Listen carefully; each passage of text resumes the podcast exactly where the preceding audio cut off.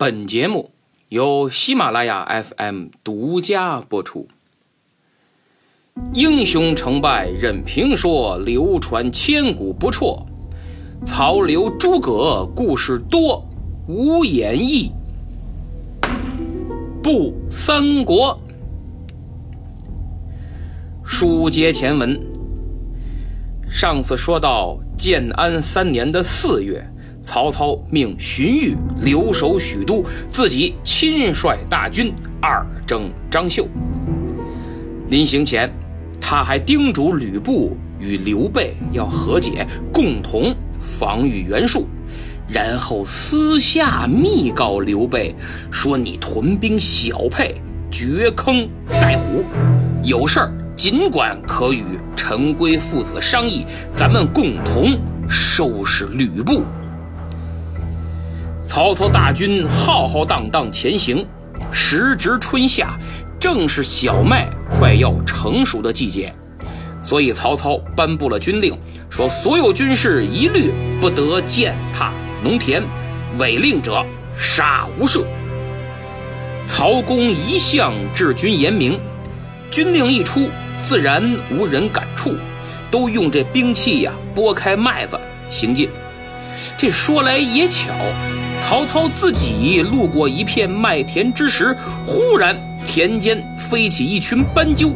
事发突然，曹操的战马受到惊吓，一头就冲进麦田，踩倒了一大片的小麦。这下怎么办？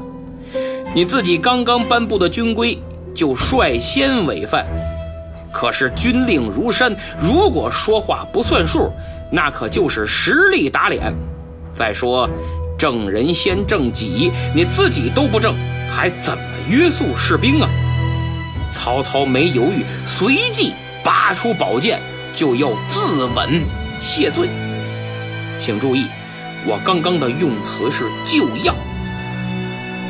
正在曹操就要自刎谢罪之时，大谋士郭嘉急忙上前制止：“明公且慢，春秋云。”法不加尊，更何况您是一军主帅，岂能自裁呀？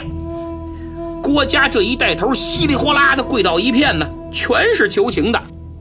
曹操一看，哎，既然如此，那就借坡下驴吧。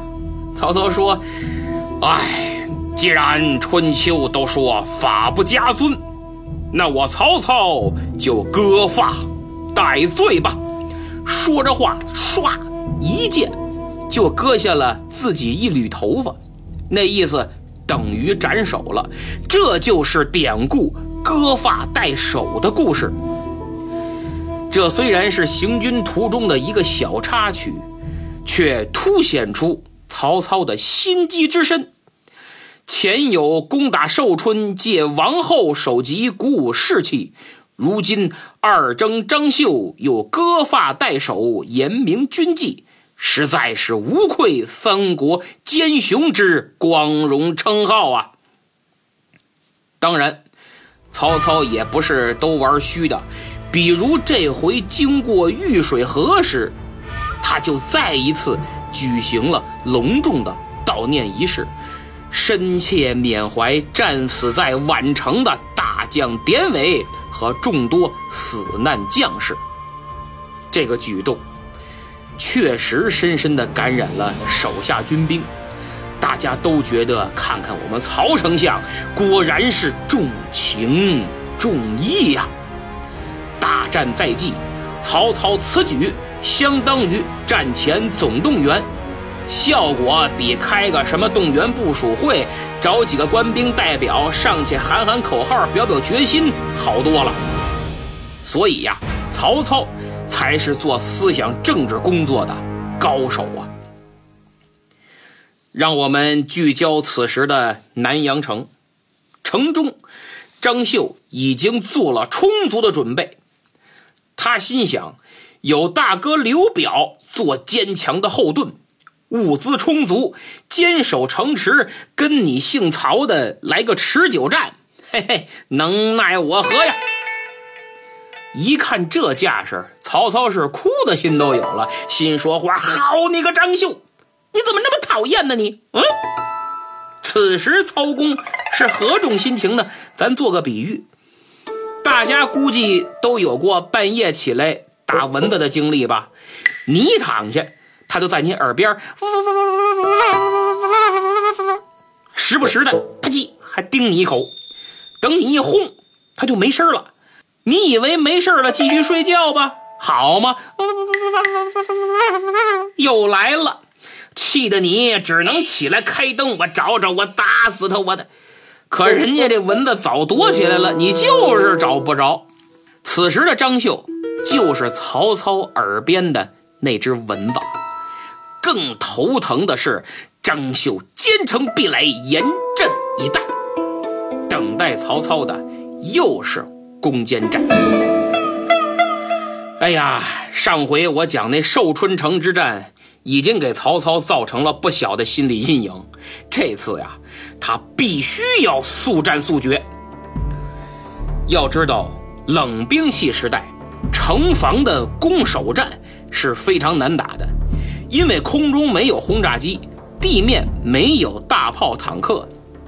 而眼前的南阳城是墙高沟深，只能全凭士兵造器械，越过护城的壕沟，拔掉巨马，架起云梯往上爬，然后上城跟守城的敌军做肉搏。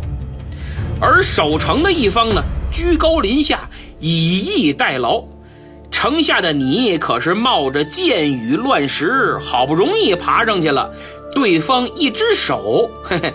Just one touch，就能让你免费体验一把跳楼机。曹操他觉得这玩意儿真不能这么打，伤亡太大，耗吧我这也耗不起。哎呀，所以他就想，这必须要找个突破口，一举拿下。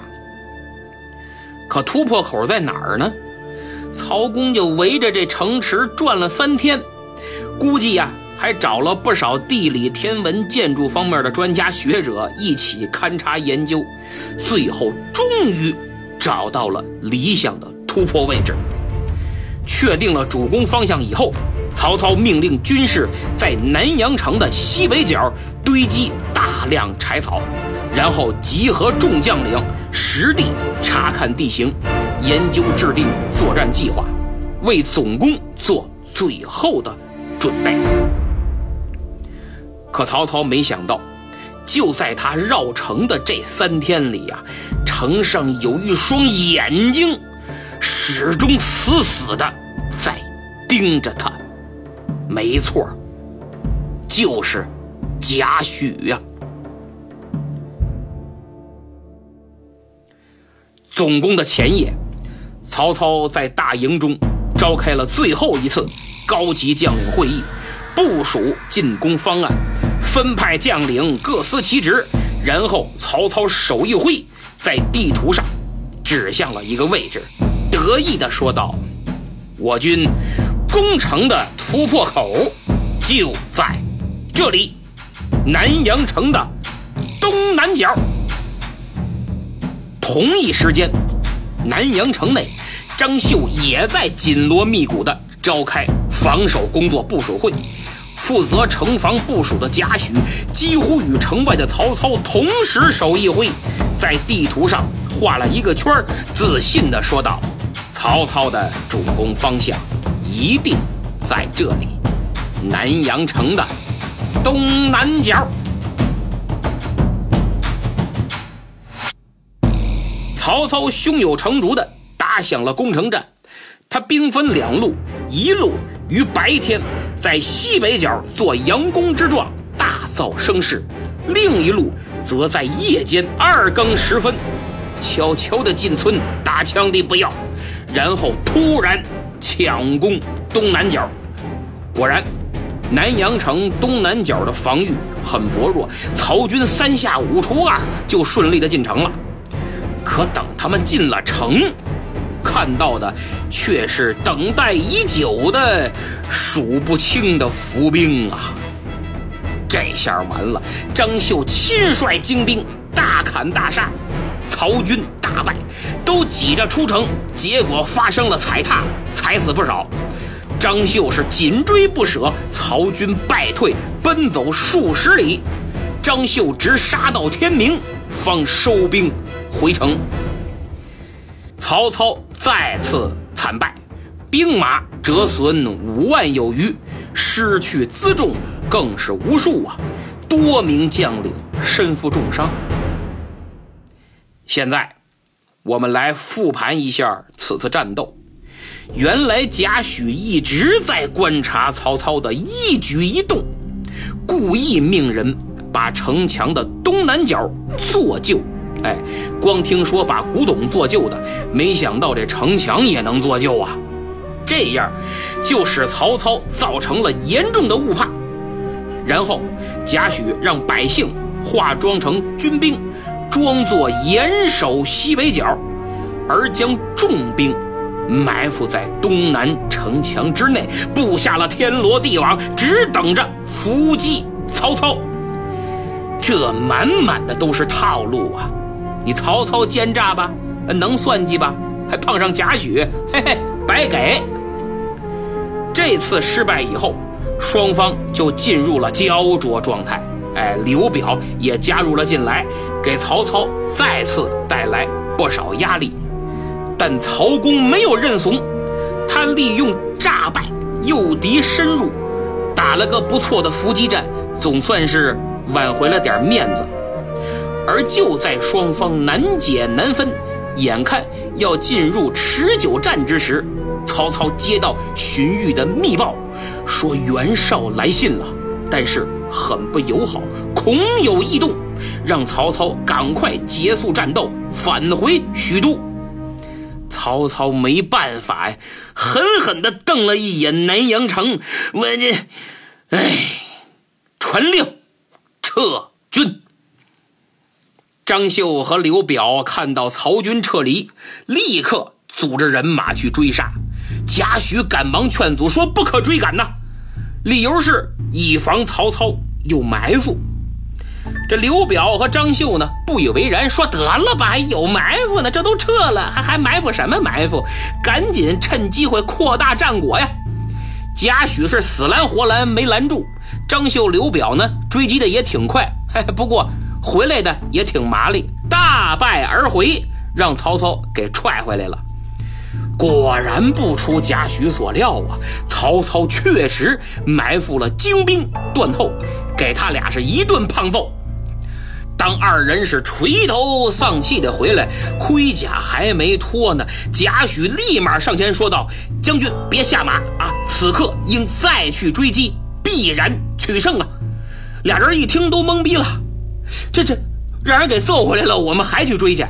刘表是吃一堑长一智，说啥也不敢去了。张绣呢？张绣一琢磨，历史已经证明，听贾诩的就能赢，不听贾诩的就得败。我这张绣一跺脚，行吧，我听你的了，大不了再败一次，没事传令，全军出击，随我追击曹贼。果然，这次是大胜而回呀！张绣与刘表俩人非常惊讶呀，惊讶的看着贾诩，这嘴啊半天都没合上。连忙摆了一桌好酒，请贾先生上座。先生，您给我俩上上课吧。啊，咋回事？我俩不明白呀。贾诩笑道：“哈哈哈，其实嘛，也很简单。曹操非常善于用兵，此次并非败退，而是撤退。所以他在撤退之时，必然要埋伏精兵断后，防止敌军的追击呀。”你们败退回来以后呢，他肯定就觉得好啦，不会再有追兵了，可以一心一意的撤退了，也必然不会安排精兵断后，所以这个时候再去追击。贾诩喝了一口酒，焉有不胜之理呀！张绣、刘表一听，呵。哎呀，高实在是高，哎呀，我二人对先生您真是佩服的五体投地呀！哎呀，跟您一比，我们就是傻子，就是低能儿。各位，纵观贾诩在《三国演义》一书中的表现，从跟随李傕开始，颠倒筋骨，大败吕布，宛城诈降，差点要了曹操的老命，再到这回守南阳，料敌决胜，每一条妙计都足以写进军事教科书，到今天都够学的。曹操含恨回到许都。迅速询问情况，收集情报。那么，袁绍到底是有何异动呢？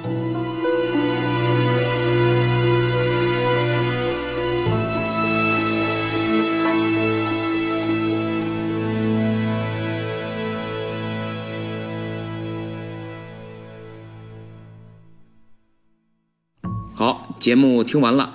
现在进入感谢粉丝的环节，《三国》这个专辑呀，第一期节目是四月十八日上传的，到今天九月二十三号，一共才二十四期的节目，而五个月的时间里，已经十万的播放量了。虽然我用心做节目是重要前提，但同时也要感谢喜马拉雅 FM 给予的巨大支持，更要感谢。诸位听友、粉丝的认可和捧场，今天我就精选几个给本专辑评分的朋友，隆重感谢一下。本专辑现在是九点八分，很高。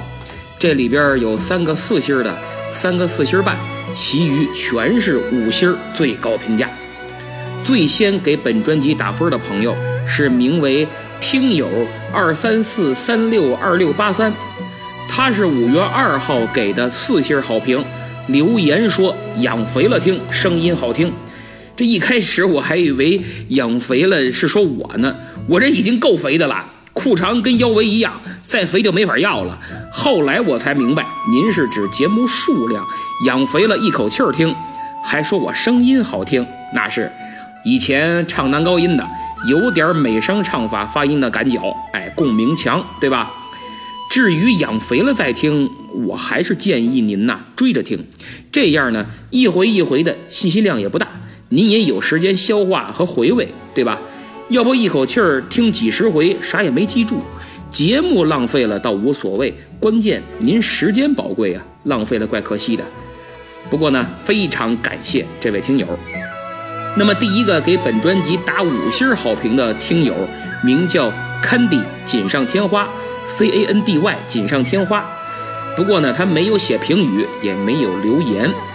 那么第一个打五星好评还留言的听友叫凡人战五渣，他说这风格我喜欢，希望主播注意身体健康，多多更新。看名字呀，这位朋友应该是个网游爱好者，不过打的好像也不怎么样 哈。非常感谢您的留言，很暖心。我会注意身体健康的，我每天都运动啊，健身房常来常往，还买了私教课。虽然胖，但我也是洪金宝那样灵活的胖子。谢谢，我会注意身体健康，毕竟健康才是做节目的本钱呐。同时呢，我也关心您一句啊，网游要适度，充钱需谨慎。因为打网游啊，最容易冲动消费啊，打着正起劲呢，一下死了，好像自己的这个装备呀差，成了猪队友了。一冲动充不少钱买装备，结果干正事儿没钱了，对吧？各位听友啊，都要注意，别冲动消费，该花的地方花。